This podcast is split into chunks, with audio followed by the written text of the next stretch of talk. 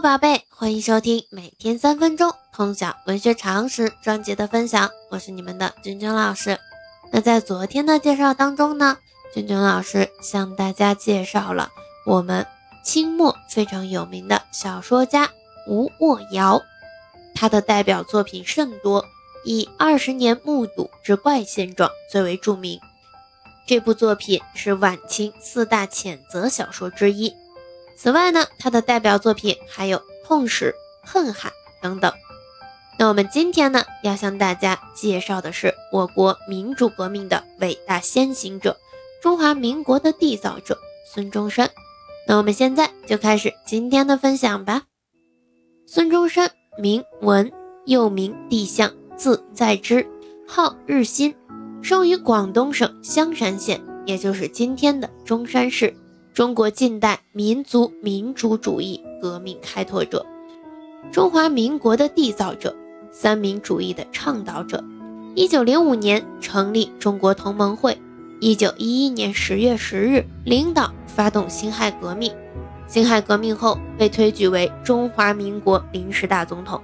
一九二五年三月十二日在北京逝世，后被尊称为中华民国国父。孙中山是个很了解世界文化，又很了解中国文化的伟人。他一生当中追求的天下为公，正是源自儒家经典文献《礼记·礼运篇》。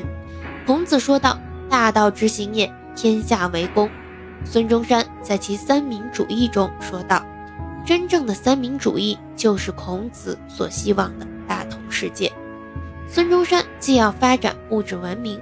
又要发扬精神文明，既要传承旧道德中对今天仍然有用的内涵，又要创造新道德。